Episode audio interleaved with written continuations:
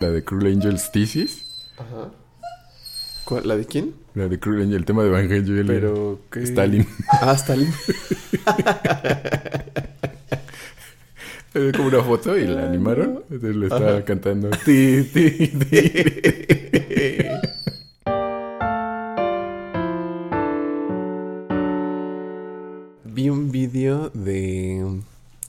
monos entrevistando al compositor del tema de, de X-Men, de la caricatura. Ah, del tribiribiri. sí, está bien chido. Ah, creo que lo tengo en ver más tarde. Ajá. Es posible que Yo sí, que porque me llamó mucho la atención el título. Ajá. Ah, no me acuerdo cómo se llama, ¿por O, qué? o como o que mencionaban, ajá, como al, Ajá. que el que hizo la musiquita. Creo, bueno, no sé. Pero sí, ¿qué, qué está dijo? chido. Es un rockerillo, se ve, o sea, está, es un don. Mm. Bueno, ya está don, pero este, pero greñudón Ah. rockerillo se ve así, eh, con actitud nada formal y así chistosín y dice puras babosadas. Este, pero está padre porque pues sí habla de cómo fue el proceso, o sea, cómo qué, en qué estaban y cómo se lo pidieron y qué cosas tenían. Ah, nice. Este, y que no quería que, que tuviera letra y así Mm. porque como- como que para él no había forma posible que decir. X-Men en la letra sonara chido, sonara como épico. Este, detalles así, está simpático. Y tienen otro en que mm, sale él reaccionando a videos de covers, creo, de la, de la rola. Ese no lo he visto todavía, pero se ve chido. Ah, qué padre. Está muy cajete el Me lo imagino como el que hacía la voz de, de- creo que Waco era creo que sí era Waco. Que digo que de, de doblaje y se ve como rockero de los 70. Sí, greñudo, greñudo, greñudo, de camisa abierta con muchos colguijes y como como con un paliacate creo que en el pelo, así como medio de esas ondas megadezosas setentero, ochentero. Sí. Y dije, ah, qué chido. Y anillos y así como tú, bien rockerín. Sí, sí, sí. Y que lo. Esta. Que, que la, la- el riffcillo y el tema de la guitarra. Este. Como no están hechos ni grabados en guitarra, están raros, o sea, no están como en posiciones de guitarra como para tocarse porque todo lo secuenció. Con razón, sí. Yo cuando lo, cuando lo sacamos dije, está... Se oye guitarroso, o sea, sí, pero no se siente muy natural. Ajá, sí, no, nada más está secuenciado, o sea, nada está tocado, entonces. Qué tramposo. Sí, está cool. Ay, me mandó, no sé, te mandó también eh, Fletes un videito de, de un mono haciendo un remix del Ah. el gato que come El helado. Eh, está muy bueno. A mí se me antoja hacer cosas así, pero no sé samplear bien. O sea, no sé cómo cortan los videos. O sea, el audio, pues sí, está fácil, pero Ajá. ¿cómo editan los videos para que queden igual? Eso, pues sí, de video no, no sé ni más. No le sabe. Pero, sí Pero está chido. está- Sí quedó, quedó padre el, el remixillo. Sí, estaba pensando que puede parecer como también eh, como que la persona pues no, o sea, no compuso, o sea, no hizo algo, porque Mm. pues nada más está tomando el este, pero creo que también tiene eh, mucho mérito el saber escuchar, o sea, el escuchar algo en la nada, ¿no? O sea, escuchar de, de ruidos, organizarlos de una manera que digas, ah, eso como que tiene este sentido. Ajá. O sea, es una frase y empieza aquí, termina acá y puede repetirse así. Sí, algo aparentemente no musical que Ajá. diga, "Hmm, eso suena a música. Sí. Ajá. Sí, eso es ya en sí mismo, ajá, esa, ese oído musical, no necesariamente se le da los que oficiamos la música, Ujú. o sea, sino también hay gente, ¿no? Que, que menciona o dice o de repente, ah, esto suena a, teso, o ah, esto suena como musiquita o canción y... Sí. ¿Qué? ¿Qué? Eh, pero, ajá, ya eso es, es, es- llama la atención y, ajá, tiene su mérito. Y Y organizarlo para hacerlo entrar a ese universo bien. un... Está, está bueno. Está bien Y además, pues, pues, lo mismo de... Pues no es composición 100% original, pero... Pero pues son también hay variaciones sobre un tema de, ¿no? Y de los de los de los compositores de música culta. Ajá. Siento feo decirle música culta. Me siento me siento muy mamila Sí, sí. la música culta. Los demás no. son cultos. Pero ningún, ningún término es del todo eh, preciso para describir ese tipo de Sí. música, ¿no? O sea, música clásica, pues no, porque el clásico es un, un periodo específico. específico, sí. Eh, música culta es como, "Ey, ah", o sea, la demás no es culta. Ajá, Además es ñera, es música... música ñera, el jazz. el, el jazz de la- del barrio. Eh, sí, a mí me molesta. O sea, se- creo que se entiende suficientemente bien si dices música culta o si dices música clásica, ¿no? La gente va a entender a qué te refieres. Pero como, como músico no puedo obviar ni la ni la arrogancia de un término ni la falta de precisión del otro. Ajá, ajá. Entonces, Sí, estaría padre tener un mejor término para eso. Y también creo que ahorita sí se me vino a la cabeza que también estaría padre tener un mejor término para... Bueno, o sea, sí hay términos, pero que estuviera más bien eh, como normalizado, común, un término para describir piezas musicales que no son cantadas, que no son canciones o sea, no técnicamente. canciones, sí. Ajá. Porque lo más común es canción, o sea, una canción, pero no es una canción si no está Sí, no. cantada. O sea, es Mm. una pieza, pero decirle pieza es como...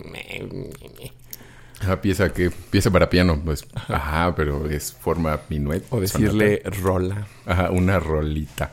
Una, unas bellas melodías.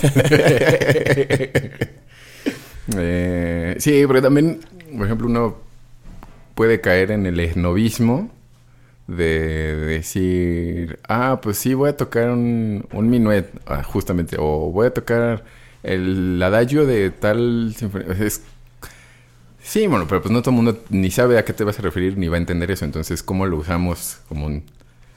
O sea, ¿qué, qué término podemos usar para, Sí. para entender más o menos que es una pieza musical sin decirle pieza musical? Sí, es la imprecisión. Que ahorita que dijiste del término, dije, "Mm, eso se relaciona con lo de hoy. El término. El terminus. ¡Ah! Términos. Foreshadowing. Foreshadow. Chiqui chichin. Este, pedí, pedí preguntitas ayer en, en mi Instagram personal. No me sigan porque no posteo nada. No me sigan. no, bueno, si quieren, sí. Porque los demando con la FEPADE. pero casi nunca posteo. ¿Existirá la FEPADE aún? Mm, No sé. Ya ni sé. Pero bueno. Este, nos preguntó Corlay, ¿viste que van a hacer, yo no había visto, que van a hacer una serie live action de Avatar, del Last Airbender? Oh. Ah, Del con Netflix. razón. No. Vi unos memes al respecto.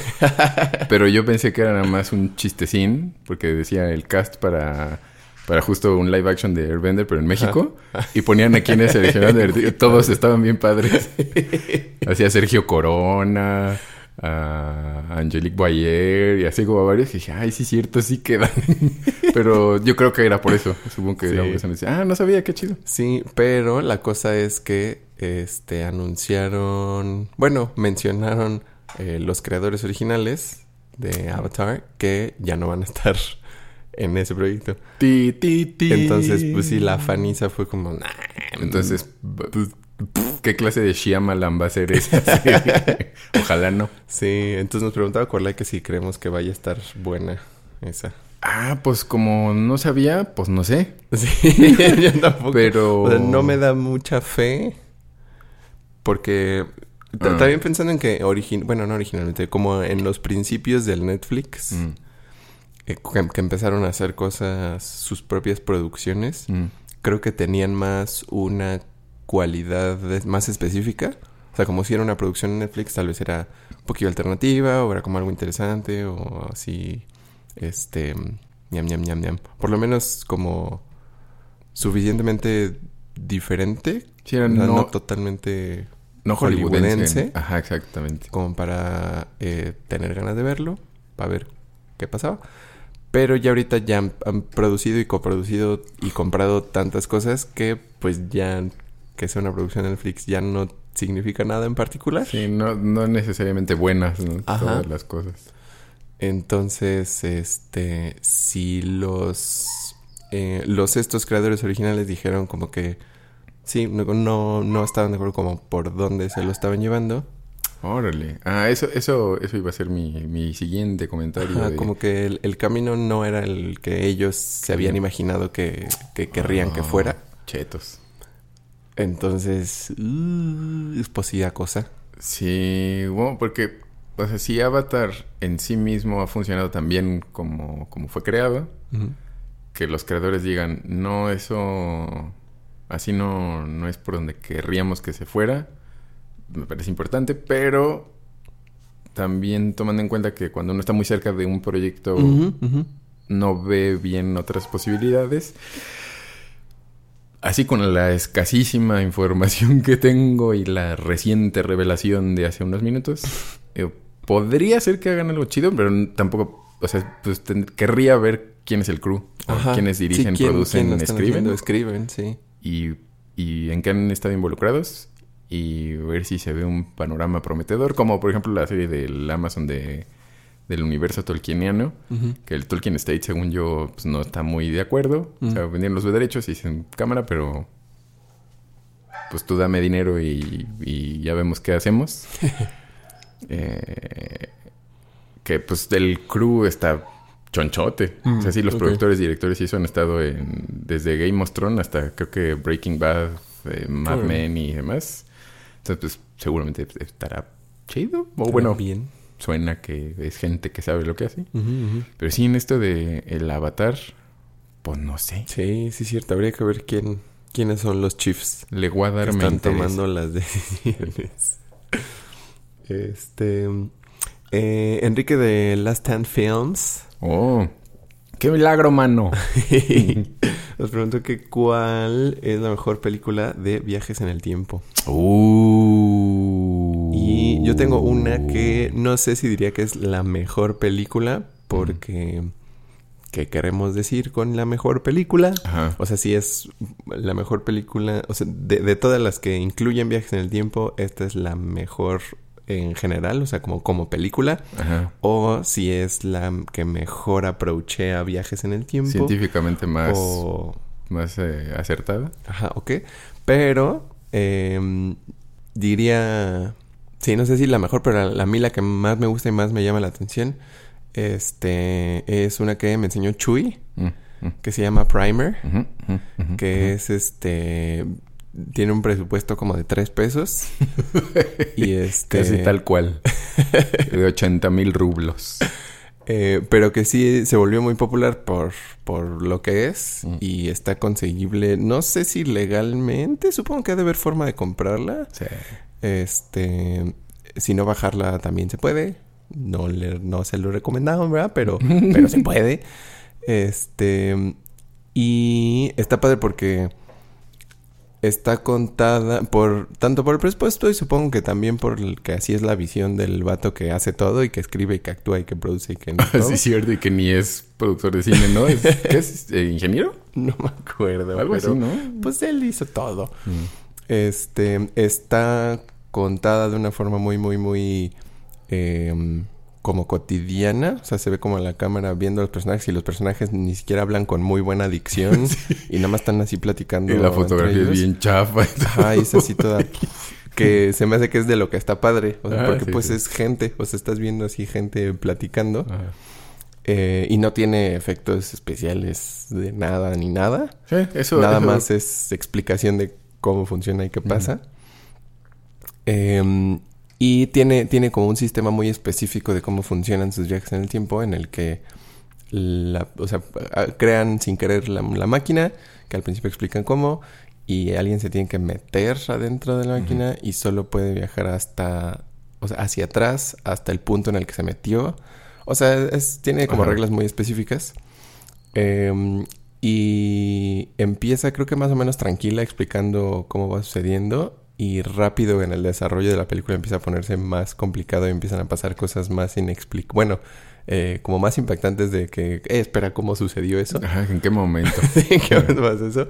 Y ya termina siendo una cosa mega, mega compleja de eh, múltiples repeticiones, de múltiples viajes, de viajes dentro de los viajes Sí. que además, por como está contada, no explican, y, o sea, no hay una exposición tal cual más adelante de cómo, por qué o quién hizo qué. Simplemente suceden las cosas y entonces dices, ay, entonces tuvo que haber pasado esto. Ajá. Y entonces uno tiene que sacar esas conclusiones a partir de los eventillos y sospechas que suceden. Está muy buena, está Sí, muy sí. Que la verdad nunca esperé que alguien conociera esa película fuera de...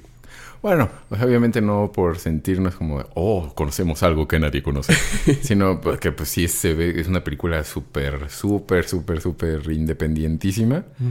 Y hasta que por alguna razón Juan, Juan Albuerne la mencionó en algo como, ah, sí, este primer bien bueno, no sé qué yo, ¿qué? ¿Por qué conoces esa película? Y también es súper fan de, la, de, de esa misma peli. Ey, sí, es Pues sí, yo creo que esa, esa es de las, de las meras meras. A mí me gustan mucho las películas que toman esa visión del tiempo como más bien multidimensional. O sea, no... Como múltiples realidades. Ajá, que se, se crean realidades distintas por los viajes en el tiempo. Ujú, ujú. No sé, si regresas, cambias algo, entonces jamás vas a poder regresar a la línea del tiempo de donde venías del futuro, porque cambiaste algo y ahora es esa nueva línea del tiempo. No sé, eso ya ni modo, no puedes volver ahí eh, y, y ni más. Em, que es algo, no sé, pasa en Dragon Ball.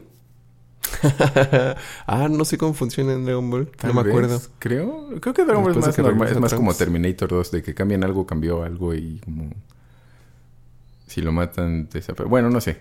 Este, pero a, a mí me gusta más ese approach porque se me hace menos místico y, y- y menos bueno, no, no, místico, sino más bien mm, se- me parece mucho más eh, creíble o mucho más este, tangible que el regresa en el tiempo, cambian algo y digamos, alguien se muere y desaparece en el futuro. Es como, Ajá. ¿cómo crees? ¿Cómo O sea, desaparece? Sí. Guay. Sí, sí, sí. Que en ese caso sería una prueba de que en realidad no existen los viajes en el tiempo en nuestra realidad, ¿no? Porque en realidad, en realidad, en ah, realidad. ok. Ah, porque no, no ha cambiado nada así como misteriosamente. Sí, porque veríamos que algo está sucediendo. Alguien desaparece o algo Ajá, así. exacto. Eso entonces, jamás ha sucedido, ¿no? O sea, es- hay, hay, digo, hay cuentos, hay historias y demás, pero igual hay cuentos de eh, hombres lobo y los vampiros y los... O sea, sí, pero... Pero no lo hemos visto. Y alguien tendría que haber visto si hay viajes en el tiempo que algo... Algo desaparece de la nada inexplicablemente. Entonces me parecería... Para mí sería más fácilmente creíble que se creen realidades alternativas. Pero eso no quita que, por ejemplo, Terminator 2 siga siendo de mis sí. películas de viajes en el tiempo favoritas. Sí. O sea, me gusta mucho, mucho, mucho. Digo, Ay, qué bonita es esa Terminator 2. Pero que la máquina del tiempo, incluso la de... mm, ah, basada en la novela Ah, la de, la este novela, ajá. Guy Pearce. Ajá, ajá. Está padre, pero siento que es, Ajá. está padre. O sea, es como una película de accioncilla, sci-fi y ya. O sea, Sí. está, está chida. ¿Qué, qué, otra- qué otras hay Hay una... eh, ahorita que dijiste cómo funcionan de esa manera en específico, eh, como... Supongo que como Volver al Futuro que cambian cosas. Ah, Volver al futuro. Y of como course. Looper, que Looper sí se me hace Ah, padre, aunque Looper. funciona así, Sí. que está raro, pero es padre. También. Sí, sí, sí. Está es muy chida. Sí, no, no me gusta, ajá, como su visión de viajes en el tiempo, que es eso. Ajá. Justo modificas algo en el pasado y empieza a cambiar en el presente. Ajá. Pues no, no me superconvence, pero a mí me gusta mucho. Esa película me sigue gustando un buen. Y la historia del Rainmaker y del niño psíquico superpoderoso y eso. Sí, se me sigue twists. siendo... Sí, buenísimo, sí, sí, sí. Y cuando torturan al mono en el pasado y en el presente se empieza a modificar y todo. Sí. Dije, ay, está, está chida. O sea, sí, Sí, es, es una muy buena historia. Creo que muy bien contada también. Ujú. Y... Y está pensando que... Ah, se supone que esa... No me acuerdo porque nunca he visto esas películas, pero que las de... mm, Eh, Bill and Ted Excellent Adventure. Ah, sí, Se sí. supone que son muy buenas Ajá. de viaje en el tiempo y nunca las he visto. Yo he en visto una. realidad. Creo que he visto cachitos nada Yo vi una, más. pero hace mucho. Y ya no- me acuerdo que me divirtió mucho, pero ya no, no me acuerdo bien. Supongo que sí tendría que verla bajo los ojos del viaje en el tiempo, pero, pero sí algo que está padre. Y sí tengo ganas de ver la siguiente, Sí. la nueva. Ese Keanu Reeves está bien loquito. Eh, Volver al futuro también se me hace muy, muy padre. La- las tres de Volver Ajá. al futuro, o sea, la trilogía es muy buena. O sea, son muy divertidas. Sí, son no, muy no tienen, divertidas. no necesitan este, precisión científica ni histórica ni, ni como ser completamente redonditas, pero siento que así como están son muy divertidas, o sea, son pelis Sí. muy divertidas, ¿sabes? Los Sí, personajes sí. están padres. Son caricaturescones, pero están, están padres. Incluso el asunto ahí medio de... Oh, Marty regresó en el tiempo y su mamá se lo quería echar al plato. Y, oh, oh. O sea, es, es- Si lo ves con ojos de chistosón, o sea, de cotorreo de como... Chiste inapropiado, como de jijiji, ¿qué está pasando? Ajá. Está, está, están chidas. Y la, la segunda que es... Ah, la distopia está, está, está fea. El mundo distópico Ah, de- del futuro. ¿Ese es en la 2? En la 2. En la 1 es lo del rock and roll de cierto. eh, Johnny B. Good. En la 2 es cuando regresa al pasado y luego vuelve a su realidad y ya es la realidad horrible Ah, donde Biff es el, el alcalde o el presidente o algo así. Y en la 3 es cuando se va hasta 1885 Sí. con los indios, que ya también dicen como, ah, eso no, se, no debería de decirlo, es inapropiado. Y oh, que la... Si hasta los mismos indios dicen que les digan indios, que les digan nativos americanos. Pero en fin. Sí, creo que de mi, de mi top, sí sería el, este. eh, justo. eh, ¿Cómo se llama? El Primer. Primer. Primer, Guadalupe, Ey. Eh, Terminator 2 y. Y Volver al Futuro, porque está. Qué padre. Claro que me gustó, no como película, digo, Mm. como serie, me gustó, pero, ajá, digo, bueno, lo que te decía que no, no me sorprendió Mm, como historia, o sea, como cuento de ciencia ficción, ajá, pues está, está cool. Pero ya. O sea, Terminator 2. que pues. Ciencia ficción. Ajá. Foreshadowing. Ah, ok.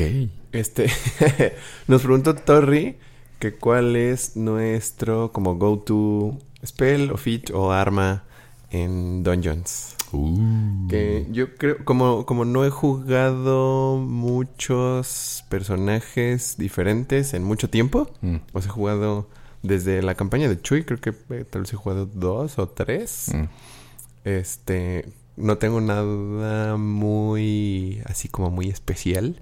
Creo que probablemente a, las, a los que recurro así más frecuentemente son los clásicos, o sea, hace, este, eh, siendo druida, que fue el que jugué mucho tiempo, pues el rapier, que es, pues el arma que está a la mano y que está más chidilla Sí, el para rapero. ese tipo de, ajá, de personajes. El Tupac. y creo que también, también es como, como clásico el Thunder Wave. El Ah, spell. Thunderwave es bueno. Porque, ajá, como que tiene eh, daño chido, como el área más o menos gran zona. Tiene además el efecto de empujar. Como que este en múltiples escenarios. Y como es accesible desde casi el principio, bueno, creo que desde el principio porque es nivel 1. Ujú. Este, sí. Se Sí, es siente un buen como- signature move. Sí, yo también co- como bardo usaba mucho, igual, eh, tanto el Reaper si era de cerca, como el Thunderwave si era eh, ataque mágico. Pero ahorita con el monje sí, pues a monjear con puros golpes. El, como, como soy Dragonborn, el Draconic Breath todavía no lo tengo mucho. Creo que apenas ya tengo otro en nivel 6. Tengo dos, Ajá. doble, dos, dos capsulitas. Ah, sí, dos balas. Entonces ese lo trato de guardar porque si pega, puede pegar muy bien. Eh, entonces ese lo, lo tengo más como, como de reserva. Pero ahorita sí son más los monjes, de los monjes, los golpes monjiles de Bruce Lee, del Cocoon. Y como tiene ya varios golpes, o sea, puede hacer dos ataques y con bonus puedo hacer otros dos. Entonces ya más bien hago combos de, de. Killer Instinct. Sí. Y en caso de necesidad también el Sunburst, creo que ese, Ahí. ese también está bueno. Porque como es un ataque, como estamos en una partida contra fuerzas oscuras, el Sunburst pues hace buen daño a las, chido, sí. a las cosas de la oscuridad. Pero los golpes, creo que sí, de monje, los golpes. Bueno, y como es dragón, no es nada más golpe limpio, sino golpe, garrazo, este, Ey. Excalibur de Shura de Capricornio. y estas combinaciones de golpe. Y del, del, del druida hay un... El, el- ¿Cómo se llama? El Thorn Whip. Me gusta un montón. Mm. También lo usaba más o menos Sí. seguido.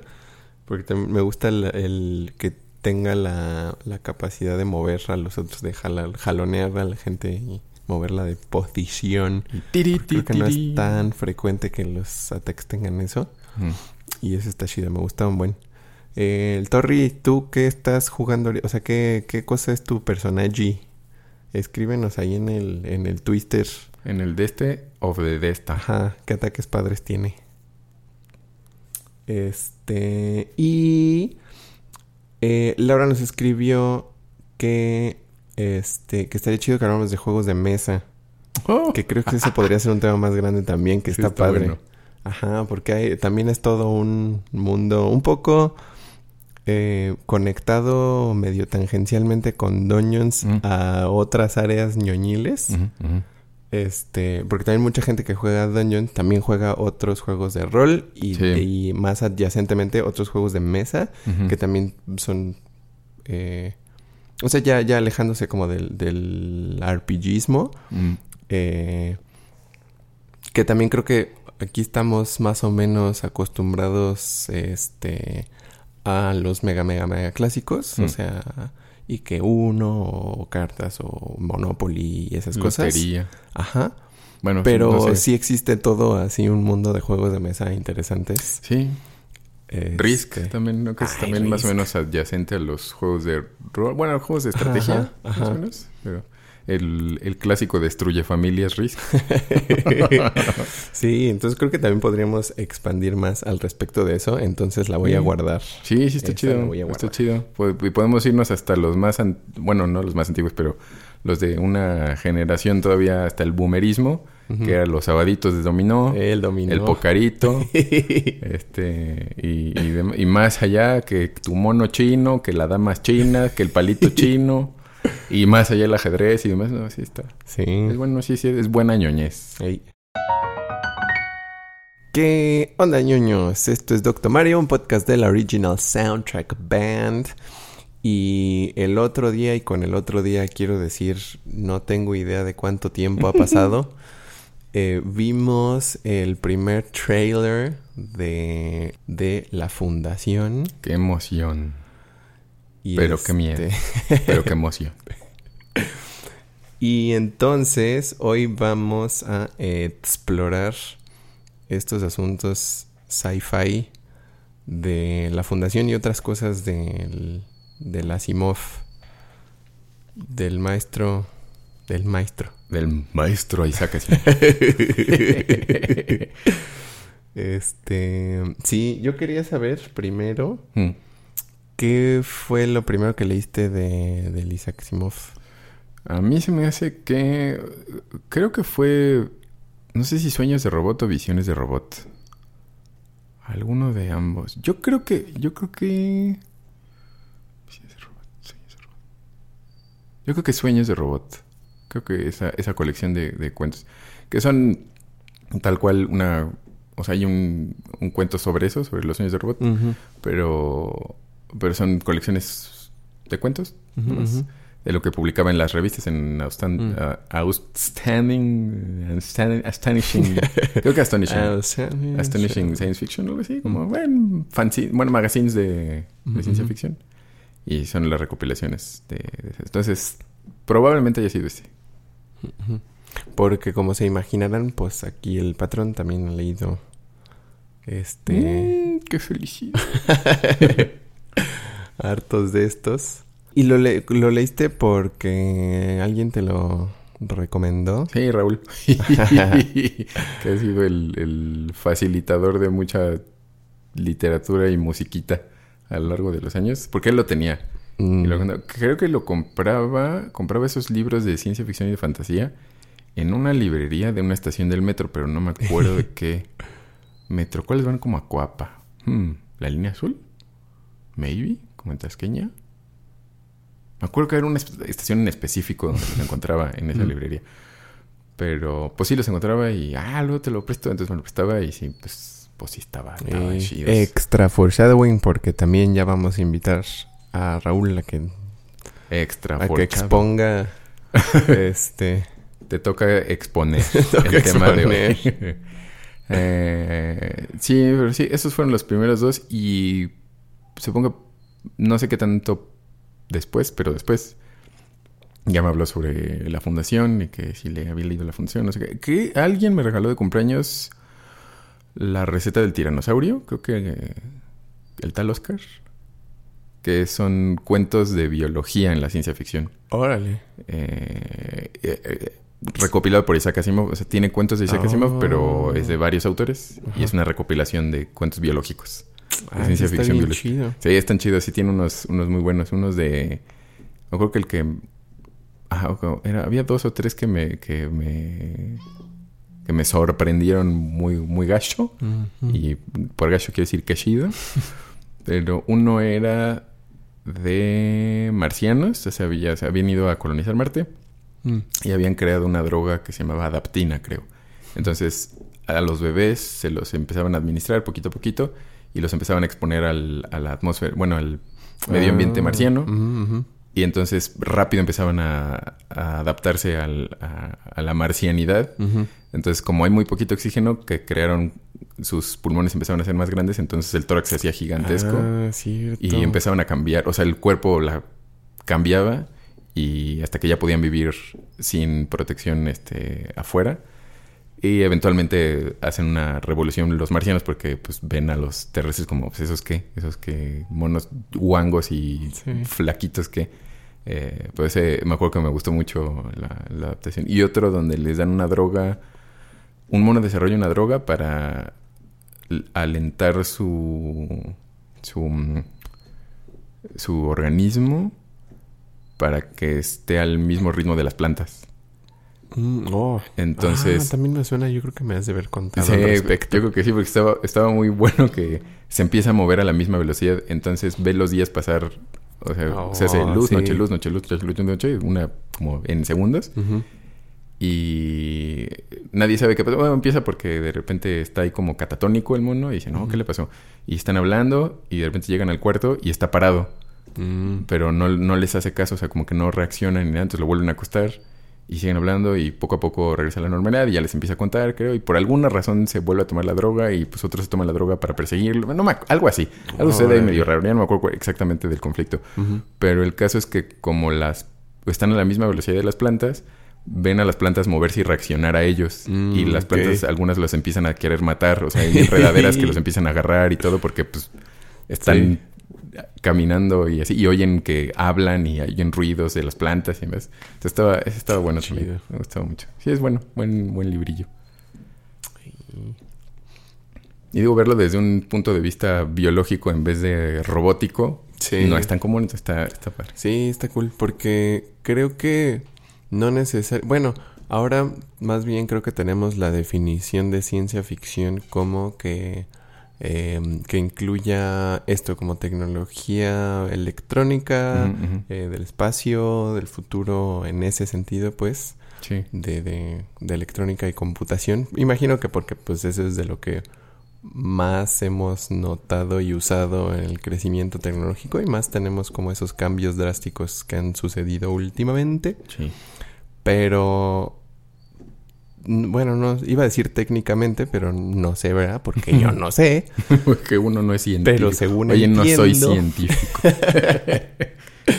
Pero según entiendo de lo que se trataría el género es de poner estos escenarios en que la tecnología ha avanzado algo más de lo que tenemos ahorita y eh, como tantear las consecuencias de eso, ¿no? De cualquier tipo de, de avance tecnológico eh, futurista en el sentido de que no ha sucedido hasta este momento Sí. que en ese mismo, em, como bajo esa definición, eh, lo que vi, vi este video de, del canal de YouTube de Extra Credits, De cómo, eh, de, de en cierta manera, o de esa, con, bajo esa definición en específico, el Frankenstein es el- la primera como novela de ciencia ficción, pensando en que es, es un avance científico,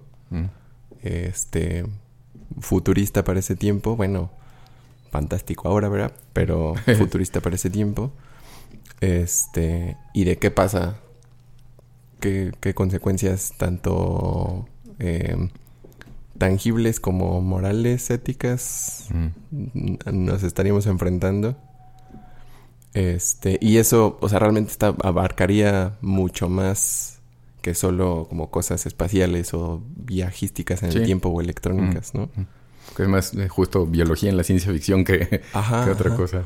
O, y también que de cierta manera descartaría historias que sucedan en el futuro, pero que su premisa o su trama no se trate de, de eso, de, de qué consecuencias traería estar en ese este punto tecnológico.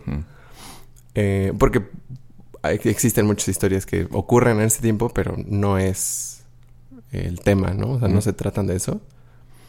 Eh, que digo, no está mal que las llamemos también ciencia ficción, pero creo que es como otra definición. Sí, es que también ahora echándole escarbación al asunto, el término justamente está como tantas otras cosas, no eh, exactamente definido. justo por eso, porque hay muchas cosas que considerar que podrían ser, pero podrían no ser, pero sí es. Pero ciencia ficción lo suelen, se suele pensar como lo que decíamos de máquinas, robots y ese desarrollo tecnológico en específico, pero pues pueden ser en realidad eh, detectivescas, de misterio, de horror, de como son otros géneros, pero pues están dentro del mundo de ciencia ficción. Entonces, ¿qué es la ciencia ficción? sí. Entonces, sí, sí, es, complicadón. Y por ejemplo, el Asimov y, Carl Sagan, creo, de consideraban una una novela que escribió quién Kepler no me acuerdo alguno de los astrónomos del siglo XVII ah, como la primera novela de ciencia ficción real, Somnium o algo así se llamaba. Entonces como que dije, no, esa, esa sí es la primera novela que se hizo ciencia ficción por bla, ¿no? Cosas astronómicas y viajes en el espacio. Eh, antes, o sea, 200 años antes que Frankenstein. Sí, sí, sí. Y aún también descubrí que hay una, pues no sé cómo llamarle, es una, una historia. Ajá. del siglo II antes de Cristo. Bajo su pelo. De un griego que ya hablaba de de seres que habitaban la luna y que habitaban el sol y viajes en, hacia como a esos planetas y como unas cosas así pues que eran como ciencia ficción que era como medio chistoso y, como que tenía muchas cosas ahí entonces es difícil acomodarle la cosa y, es un, era un escritor bueno un, uno de esos de esos griegos como muy eh, o, romano ya tenía nombre romano bueno no sé pero eh, Sí. O sea, sí que podría estar dentro de ese, mismo... Ya podría considerarse... Como ciencia ficción. Dentro de esa categoría. Sí, entonces... Ajá, es como... Julio Verne fue el primero. No, este... Mary Shelley. No, más bien estos monos de... Como, Pero justo creo que es eso, la, la definición. Entonces, ¿cómo se va a acotar el término? Y entonces, bajo esos parámetros, ¿cuál sería la primera? Como el primer escrito de ciencia ficción. Pues, sí. Sí, que también eh, querer tener así una definición súper concreta y estricta, especialmente de algo que, que hacemos los humanos, pues es básicamente imposible, ¿verdad? Mm. No más por, tal vez por motivos administrativos, puede ser útil, pero pues X. Por organización bibliotecaria. ¿Dónde ponemos este? En ciencia ficción. Está bien, listo. Pon otra copia en otro lado también. Entonces, Por ah, sistema entonces, este yo me acuerdo más o menos de cosas que me has contado, mm, pero eh, para saber qué más, o menos qué vamos a ver en la pelóquila que va a salir, mm. que este señor, qué emoción que vaya a ser este señor. Sí. Em, de cómo de qué es en general la fundación la fundación se ubica como en, creo que 50 mil años en el futuro. Ajá, ay, hijo, un Cuando, Ajá, como... como no, pues no. Ajá, que ya los viajes en el espacio ya está todo como... Está solucionado. Eh, y en realidad existe un imperio galáctico. O sea, ya los humanos eh, pudieron construir un imperio de toda la Vía Láctea. Eh, el chiste es que en aquellos entonces se, crea una nueva ciencia que se llama psicohistoria, que es una mezcla de historia, matemáticas y psicología, mm. Eh, que desarrolla el mono, el mero mero que se llama Harry Seldon, que es un, el psicohistoriador, que dice que antes no podía haberse creado esa, esa disciplina porque la cantidad de humanos era muy pequeña. O sea, que Mm. necesitaba cantidades monstruosas de humanos para funcionar, porque lo que hace es predecir el futuro. Eh, pero con base en ecuaciones matemáticas. Es como construyen ecuaciones y pueden decir, ah, esto va a pasar, esto va a pasar, esto va a pasar, esto va a pasar, porque se necesita mucha gente como para, digamos, eh, pulir las, la- las esquinas de, de cualquier movimiento general. O sea, se puede precisar para dónde se va a ir con ciertos detalles, quizás no, pero se puede decir esto es lo que va a suceder más o menos en el futuro. Eh, con este grupo de gente. O sea, ¿qué, qué situaciones sociopolíticas van a suceder en el futuro. Entonces, como es evidentemente muy medio herético ese asunto, como de cómo vas a predecir el futuro y no sé qué, el imperio lo exilia y dice, no, pues te carga el payaso o te vas. Ah, bueno, pues me voy y dice, no pasa nada. Eh, porque les dice que, que hizo cálculos y que el imperio galáctico se está desmoronando y se va, se va a... O sea, no, no falta mucho para que se termine. Mm. Y después de eso va a venir una era de oscuridad de 30.000 años, de que no va a haber nada y va a surgir un segundo imperio galáctico, pero, dice, como lo pude prever, puedo hacer que ese periodo de 30.000 años sea solo 1.000. Órale. Entonces, pero necesito hacer un compendio de todo el conocimiento científico y, y de todo de la humanidad. Y pues eso es lo que me tengo que dedicar. Entonces, como le dicen, no, señor, está usted muy mal. Eh, mejor váyase. Y dice, ah, bueno, pues me voy. Entonces lo manda, lo exilian al, a uno de los planetas eh, de la orilla de la galaxia. O sea, el, el imperio está medio en el centro. Y pues lo, lo, lo mandan a... ¿Es, es Terminus? No, según yo Terminus es donde está la segunda fundación. Bueno, en fin. Ah, no, sí, de- ¿Trantor? ¿O Trantor era la capital del imperio? Ya no sé. Como se llaman Contel, ya no me acuerdo. Lo mandan a, sí, al... a- Quizás sea, sea, sea Terminus porque pues, estaba justo en el término de... El caso es que lo manda ahí y cuando llega con sus psicohistoriadores científicos les dice, jijiji, la verdad es que eso es lo que quería que hicieran. Oh, De- o sea, ya todo estaba calculado y vamos a hacer el compendio, pero creé una segunda fundación que este, va a ser como, como backup, como va, va a ayudar a ese asunto en otro lado. Em, entonces, O sea, eh, ¿qué es, qué es la fundación? es- ese, como dice, a la hora que los mandan, El- crean la fundación, Ajá. que es justo el compendio de enciclopedistas para, compendio. para guardar todo el conocimiento científico y, y de todo, bueno, todo el conocimiento de la humanidad. Y entonces poder resguardarlo y que posteriormente se pueda desarrollar más rápido otra vez y no tengan que descubrir todo. Que lo hizo el Isaac Asimov porque lo hizo modelando en el, la caída, el, bueno, el levantamiento y caída del Imperio Romano. Mm. Entonces quería hacer algo, algo semejante. Mm. Y pues, pues lo logra. Entonces ya dice como, ah, miren, esto va a pasar. Eh, ya tengo, o sea, ya tengo, tenemos previsto qué es lo que va a pasar eh, o sea, dentro del siguiente milenio. Entonces, cada cierto tiempo, en una bóveda, como una sala especial, se va a abrir. Cuando tenga yo un mensaje que darles, pues, ah, pues, me voy a morir porque pues soy humano. Pero Mm. voy a dejar los mensajes grabados de qué va a pasar, qué les está sucediendo y cómo van a solucionarlo. Mm. Entonces, pues ya, o sea, pasa, pasa el tiempo, él ya se murió y creo que 50 años después se abre por primera vez esa cosa. Ya avisó como cuándo iba a, pas- a pasar. Entonces van, lo abren y se juntan y aparece un holograma y les dice, ah, miren, pues están pasando por esto y hay esta crisis y pasó, empieza a haber problemas con... ah, porque que es- todavía no es tan poderosa la fundación, entonces como que hay creo que unos planetas en los, pues igual en las a- afueras del imperio que se quieren independizar y quieren hacer sus reinos. Entonces dice, pues va a pasar esto y esto y les convendría hacer tal cosa. Entonces justo Ujú. eso está pasando y ya se va arreglando. O sea, naturalmente al parecer se van arreglando las cosas. Ujú. Eligen un- por primera vez a una especie de gobernador, la, la- la fundación. Y conforme va pasando el tiempo, eh, se empieza a volver más importante porque están desarrollando tecnología. O sea, son un grupo de científicos, los enciclopedistas. Y desarrollan eso. Tecnología más, como, ma- más, chida que la del imperio. Entonces los mundos de alrededor como que dicen, no, pues yo como que quiero su tecnología y los vamos a invadir. Y entonces ahora ya se hizo en vez de solo como religión, porque era como una especie Mm, de, ok. culto religioso, los- el enciclopedismo Ajá. eh, empiezan a tratar de influir a los otros a los otros reinos y a- con sus eh, diplomáticos respectivos a través del mercadeo. Entonces crece, la fundación se empieza, pues gana, sigue ganando sus batallas, vuelve a aparecer Harry Seldon y les vuelve a decir, ah, está pasando esto y esto, deberían hacer tal cosa. Ah, sí, cómo no. Bueno, hay, hay conflictos, ¿no? No, no, es- no lo obedecen ciegamente, pero, pero crece de un asunto religiosón a un asunto mercantil.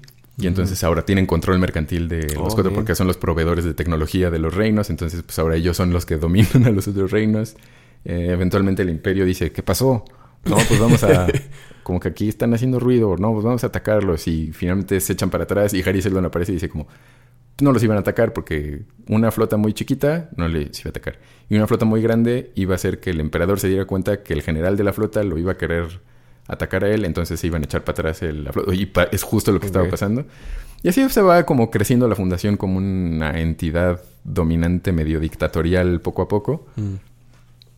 Y el detalle es que en la... Bueno, eh, estoy hablando de los que leí, que son la trilogía original, que son, híjole, de como los 40, de los 40 a los 60 creo, o sea, del 1940 y Feria 36 a los 60 creo que fue cuando escribió, que algunas eran historias y finalmente las recopiló en novelas, Em, que son la Fundación, Fundación e Imperio y la Segunda Fundación, que es la trilogía original. Y luego la expandió a, porque le decían, cuéntanos más, cuéntanos más, cuéntanos más, cuéntanos más, cuéntanos más. Dijo, ay, no sé, no sé, está bien. Entonces hizo otros dos libros posteriores, que son Fundación, más allá de la Fundación y Fundación y Tierra, creo. Y como ya no sabía qué más hacer, porque dijo, pues ya no sé qué más contar después, empezó a hacer precuelas, que ya hizo. Mm, ok. Y finalmente terminaron siendo siete libros, pero eso ya fue en los, como en los 80. Mm, mm. Eh, entonces yo los que leí originalmente, pues eran la trilogía original. Mm. Y eso que pasa. Ah, en el segundo libro aparece un personaje. o sea, est- eh, eh, había empezado una inestabilidad social otra vez. Una de las crisis Seldon, les dicen, que son justo cuando que va a pasar tal crisis y él lo, lo va a resolver. Bueno, les va a decir qué onda. Pero hay un personaje que se llama el Mulo que empieza a conquistar planetas y nadie sabe qué pasó. O sea, que llega y los conquista y todos se rinden. O sea, cuando él llega al planeta, se rinde el planeta completo y ya es, es suyo.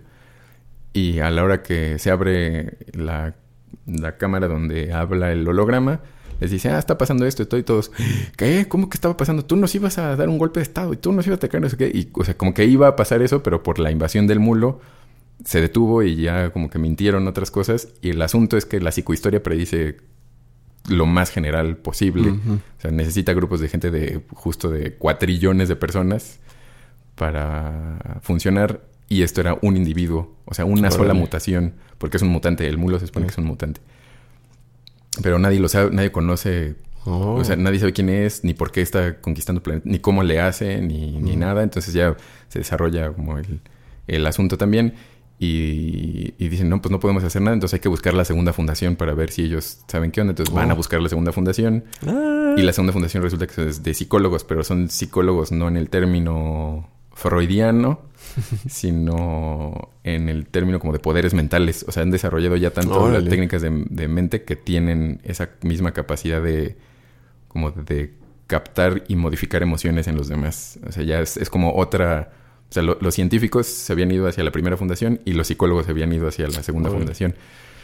Entonces se enteran del verdadero propósito de la segunda fundación, que Harry Seldon les dijo, jijiji, les mentí, tampoco era para eso lo que les había dicho, Ah, todo lo había previsto. Eh, y entonces ya o sea, se van desarrollando de por qué, Ah. qué pasa con el mulo. Y. Y También no cuento tanto porque Sí, es- sí. Son, son cosas padres. Creo que a mí descubrir todas esas cosas de Sí. la segunda fundación, para qué era, quiénes eran, qué pasa con el mulo, por qué es como era y todo, dije, oh, era de lo más divertido. Eh, si no lo han leído, pues igual está, está bueno que lo lean. O si no lo Pues- quieren leer y van a ver eh, lo cinemático, pues también va a valer la pena descubrirlo ahí. Entonces, es, es eso, o sea, es, era una... eh, contrario, más o menos contrario a, a sus cuentos de robots de Isaac. Asimov, o a sus muchísimos cuentos de robots, que son planteamientos morales, éticos de las relaciones humano-robóticas y de las inteligencias artificiales y de qué es ser humano y de cómo funcionar bien con, con esa realidad justamente. Eh, pues es, es como una especie de Agatha Christie robótica, creo. como este, o sea, son muchas cosas de crímenes y de misterios, como Sherlock Holmes. Este, sí, sí, algo, algo así.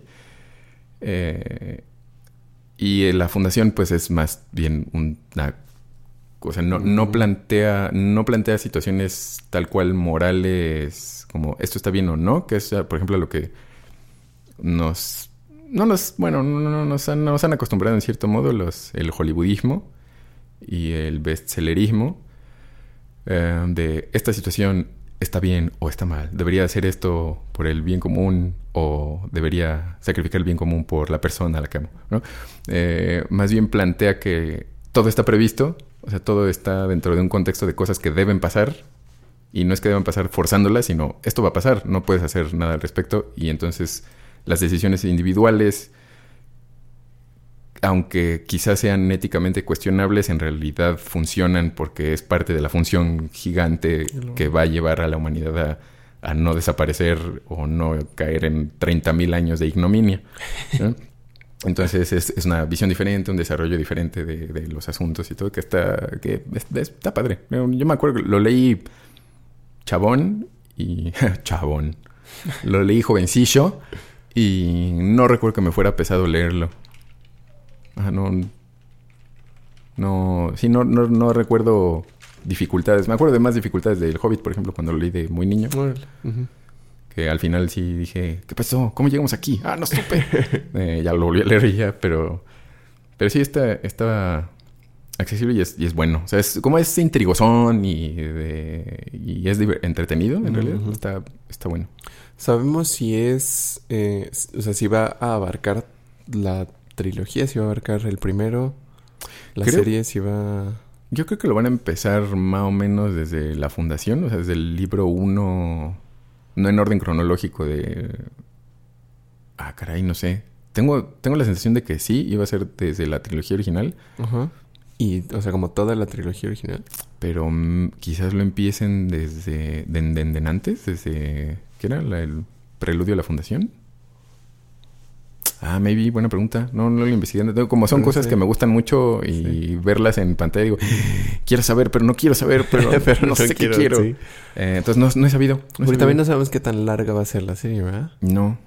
Este, y hay, digo, en efectos especiales y cosas así, pues ya, ya... Sí, se ven muy guapos. Pero mm, hay algo si hay algo de, de la historia de lo que pasa que, que especialmente no sepamos cómo se va a ver o qué va a suceder. Hmm. Como de parte de la... A, mí me interesa ver cómo van a poner al, mutante. Porque ese... Mm. O sea, justo como por la descripción que hacen de él. Mm, cuando aparezca, digo, eso ya es bastante más adelante. Entonces, lo primero, pues sí va a ser tal cual intriga política. Mm. Entonces no sé, pero me, gustaría verlo. Porque también visualmente se habla, hay naves espaciales, hay una armada imperial, este, y todo como normal, pero, pero no sé, todo lo que han puesto se ve muy de UNESCO, o sea, sí lo veo como, como, como bueno, como ciencia ficción, como pulp, ciencia, ciencia ficción, de lo viejito, pero en, en, moderno y muy estilizado y muy guapetón. Entonces, creo que fuera de eso, de lo que vimos. le, voy, le voy a investigar eh, sobre, sobre esta exposición de, de la historia porque ajá, no me he clavado. Igual que con el con el tolkienismo de Amazon Prime. Tampoco me he metido mucho porque me da cosita, pero no. pero no sé, la verdad es que no sé. A mí me interesaría ver eso, o sea, como qué, qué van a hacer con el mulo, porque pues no es evidente, o sea, no es un mutante que sea un monstruo, no es un hombre X tampoco, ni nada, es un un ser humano con una mutación. Pero, o sea, aunque tiene particularidades, quisiera ver qué, qué, van a hacer y cómo van a ser la expresión de su mutación, por ejemplo, también como ese, ese, asunto, porque está descrito padre, o sea, está descrito eh, como, como, o sea, me acuerdo que cuando lo leí me cambió la percepción de, justo de las emociones humanas y de todo eso, que, que dije, oh, nunca lo había visto así, qué emoción, qué pasa, auxilio. Eh, entonces, eso a mí me, me, daría mucha curiosidad ver. Ahorita estaba pensando que, que podría estar particularmente chido de que le hagan una cosa visual, o sea, una serie, y que podría estar no tan chido de traducir eso a otro lenguaje. Otro medium. Lo. Bueno, lo delicado de cómo actualizar eh, la situación social o sea, de incluyentismo. Eh, porque se ve como, al menos en, el, en los avances, como un tanto de acción y hay una, una muchacha persona que, pues, que yo recuerde no hay alguna situación de acción. En realidad no es una, no es una novela de acción, es una novela de intriga política en general. Entonces, eso, ¿cómo traducirlo a algo, algo entretenido, si es intrigoso? Que pues sí es ciencia ficción, pero no es, o sea, no es Star Trek ni es Star Wars, que son pues más épicas en el espacio, ¿no? O sea, es tal eso. Antes que una situación de ciencia ficción. O sea, que la ciencia ficción es, como lo que decíamos al principio, mucho de planteamientos de esta situación, cómo afectaría la vida de la humanidad, o cómo afectaría la vida de estos seres, o qué pasaría si esto sucediera, ¿no? O sea, es, eso es conflictos morales, existenciales, eh, eh, o sea, se ve la realidad de una forma distinta.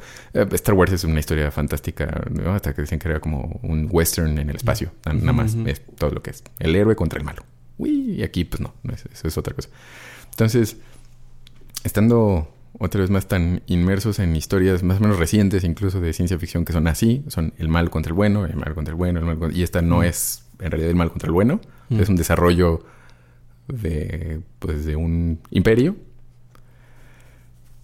¿Cómo lo van a traducir a, a eso? O sea, si se ve medio accionudo, ¿qué tanta acción va a tener?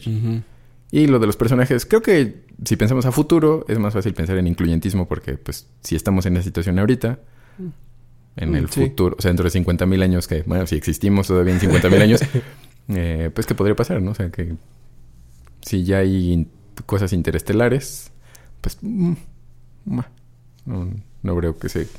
Creo que eso podría muy fácilmente obviarse, eh, contrariamente quizás a lo de El Señor de los Anillos, que, que es en el pasado. Pero, mm, pero creo que eso, eso a mí se me haría de lo principal. Sí, pensándolo más bien, el incluyentismo probablemente no, pero sí el plantear una historia que no sea la...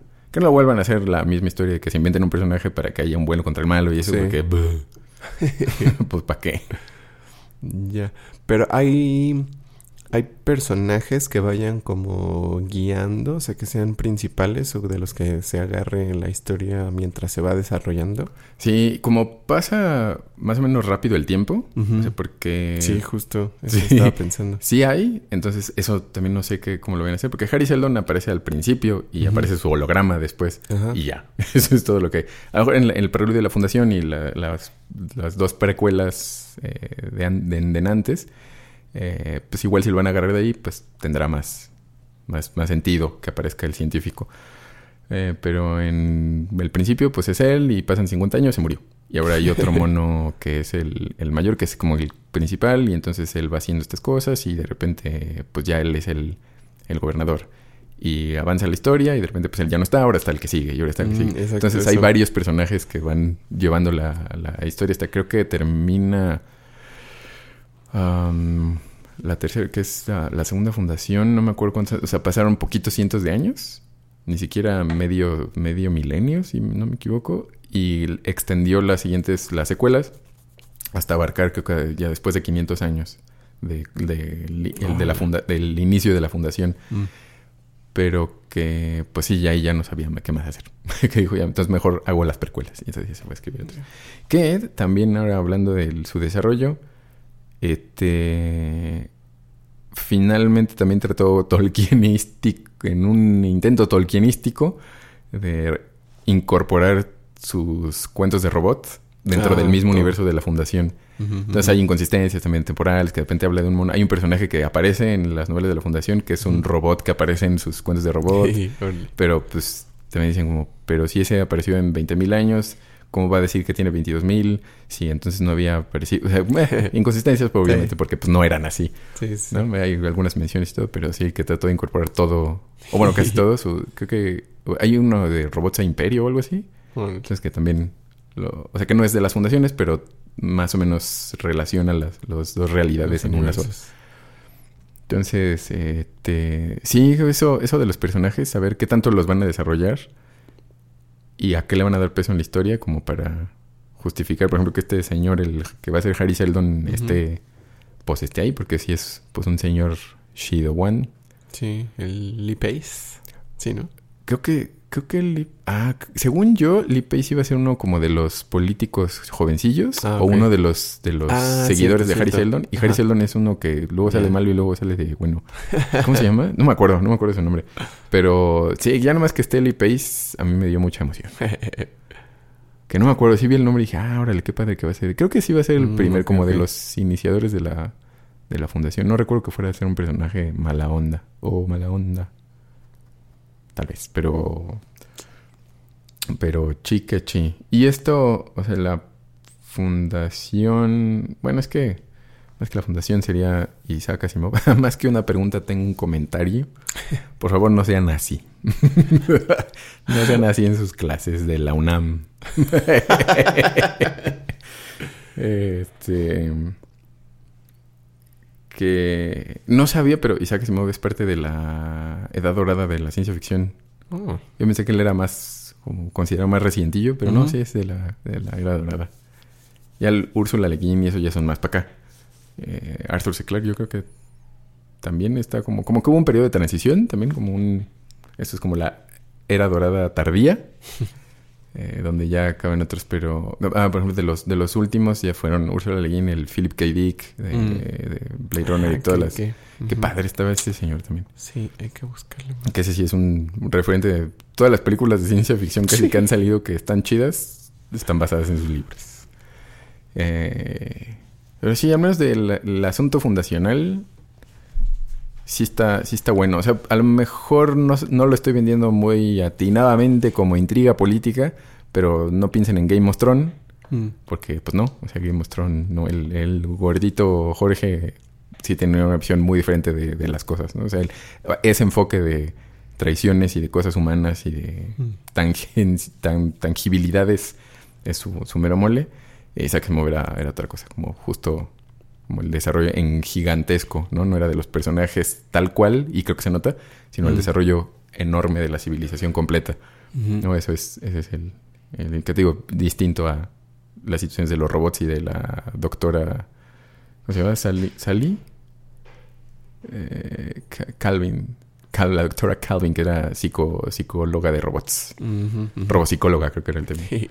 Eh, que sí era, o sea, es un asunto personal, de situaciones morales, éticas y de cómo la situación moral y ética de un robot, ¿no? Cómo, cómo deciden qué hacer con las tres leyes de la robótica. De repente aparecen leyes de la robótica mochadas o modificadas. Entonces, ¿qué sucede? Que hay uno muy bueno, hay un cuento muy bueno que se llama El Círculo, el re, re- reloop, re- no me acuerdo, algo como una, una especie de, de palabra que representa un ciclo. Ajá. Eh, que es de que tienen que ir a, a Mercurio, me parece, dos también personajes recurrentes en sus historias, eh, porque tienen que ver una maquinaria y ven que la maquinaria ya se va a echar a perder y necesitan que funcione porque pues es importante para como para la subsistencia. Eh, y necesita selenio, entonces le dicen al robot, pues ah, ve, acá hay una mina de selenio, ve, ve a sacarla y siguen haciendo cosas y pasan cinco horas y no regresa el robot. Ah, sí, creo que sí lo leí. Entonces dicen, pues, ¿qué pasó? Entonces van a buscarlo con un robot más viejito, un modelo más viejillo, y lo encuentran y está dando vueltas nada más entre como de una parte y se acerca al selenio y da vueltas y ahí se queda. Y que parece como, da respuestas como si estuviera borracho. Entonces no saben qué pasó.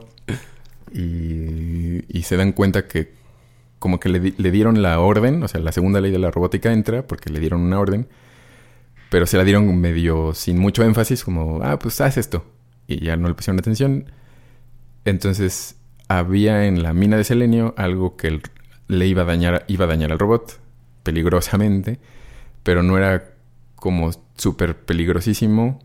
Y como la segunda ley es más importante que la tercera, o sea, la segunda ley que es obedecer a un ser humano, al menos que entre en con- conflicto con la primera ley, es más importante que la tercera ley, que es un robot debe de preservarse a sí mismo, al menos que entre en conflicto con la segunda o la primera ley. Pero entonces la segunda ley se la dieron sin, bueno, la, la orden no se la dieron con suficiente énfasis y el peligro no era como súper mortal, entonces se quedó en un loop, en un feedback loop. Sí, entonces atorado. se acerca mucho cumpliendo la segunda ley, pero siente el peligro, entonces se aleja otra vez y en el momento en el que se aleja mucho entra otra vez la segunda ley, entonces que se quedó conflictuado, entonces le ponen, intenta poner más peligro y pues nada más obvia el peligro y crea un nuevo loop en otro lado hasta que ya lo, o sea, se pone en peligro uno de ellos para que, para que entonces entre la primera ley y ya lo overridea. Pero ese, ese tipo de cosas, por ejemplo, de conflictos éticos del robot, que incluso en la película Yo Robot hay, es una mezcla de varios cuentos, no es, no es uno, no es el de Yo Robot tal cual. Eh, aparecen cuando se esconde entre los robots.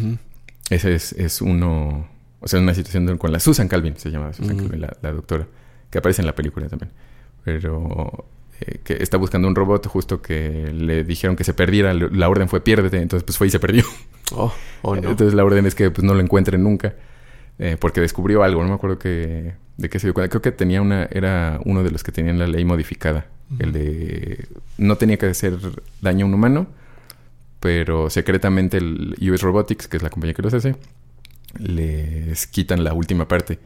Entonces, la primera ley dice que un robot no puede dañar a un ser humano ni por medio de la inacción permitir que un ser humano sea dañado. Entonces, eso de inacción se lo quitan porque los humanos tenían que meterse a una cosa medio radiactiva, pero que en poquito tiempo no les hacía daño. Se podía hacer letal, pero con poquita exposición no pasaba nada. Entonces, cuando se metían los humanos, los robots los quitaban rápido porque pues, notaban algo mortal. Entonces dijeron, pues les quitamos esa, modificamos secretamente eso porque pues, es un escándalo de seguridad para el mundo del horror, del, para los humanos con, que odian a los robots como Matrix. Eh, entonces a ese como hizo algo mal, le ordenan perderse, se esconden un montón de robots y pues ahora encuentra a los robots. Entonces la psicóloga empieza a, a entrevistar a todos, todos los robots dicen lo mismo, Oh. exactamente igual, no aparecen, no saben. Hasta que entonces les dicen los robots, pues este humano va a estar aquí y va a haber una cosa mortal para los robots y para el humano. Pero pues, si lo intentan salvar, se va a morir de todos modos porque pues, se van a morir ustedes y no lo van a poder salvar. Entonces, ah, sí, sí, pone la radiación y entonces el único que se avienta a, a salvarla es el, Mm. el robot modificado porque dice que los otros no tenían la experiencia que él de poder eh, saber qué tipo de radiación estaba percibiendo. O sea, percibían radiación, pero no sabían qué. Y él percibió que era una radiación así bien chafita que no hacía nada. Entonces pues, se aventó porque como que él pensó como, ah, pues Lo voy a salvarlo porque todos van a hacer, hacer lo mismo. Y nada más, o sea, dudó poquito y dijeron, ah, ahí está. Entonces, como lo encuentran y tiene esa ley modificada, se da cuenta que si se dan cuenta de eso, va a pasar no sé qué cosa. Y entonces intenta atacar a la doctora porque está Mm. conflictándose ya su primera ley con la- todas las cosas y pues lo terminan destruyendo. Porque ya iba a atacar a alguien, ¿no? Que eso es como lo... Oh, pero si las leyes están hechas para justo que eso no pasara. Entonces, ese tipo de conflictos morales y todo de en las, en los cuentos de robots, que ahora ya están incluidos en el universo de, de la fundación, eh, están chidos, pero digo, es contrariamente, creo que es más fácil representar eso en una película, o sea, Sí. esos conflictos personales, morales, éticos, robóticos, que meramente así el desarrollo de un imperio como documental de Netflix.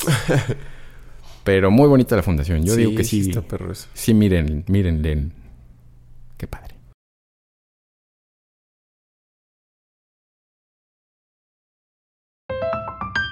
Adendum. Adendum ciencia ficción. Se les recomienda a Arthur C. Clarke, Úrsula Le Guin. Ah, y a una. No lo he leído. Alguien me la recomendó y no me acuerdo quién. Tal vez alguien que le gusta la literatura hispanoamericana.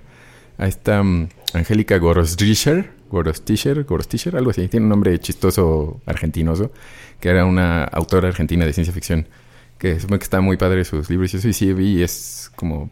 Pues obviamente siendo mujer latinoamericana y ciencia ficcionuda, como que pues no, no la han destacado tanto, pero me da curiosidad de leerla y si, si la han leído, pues, pues échenos el tuitazo.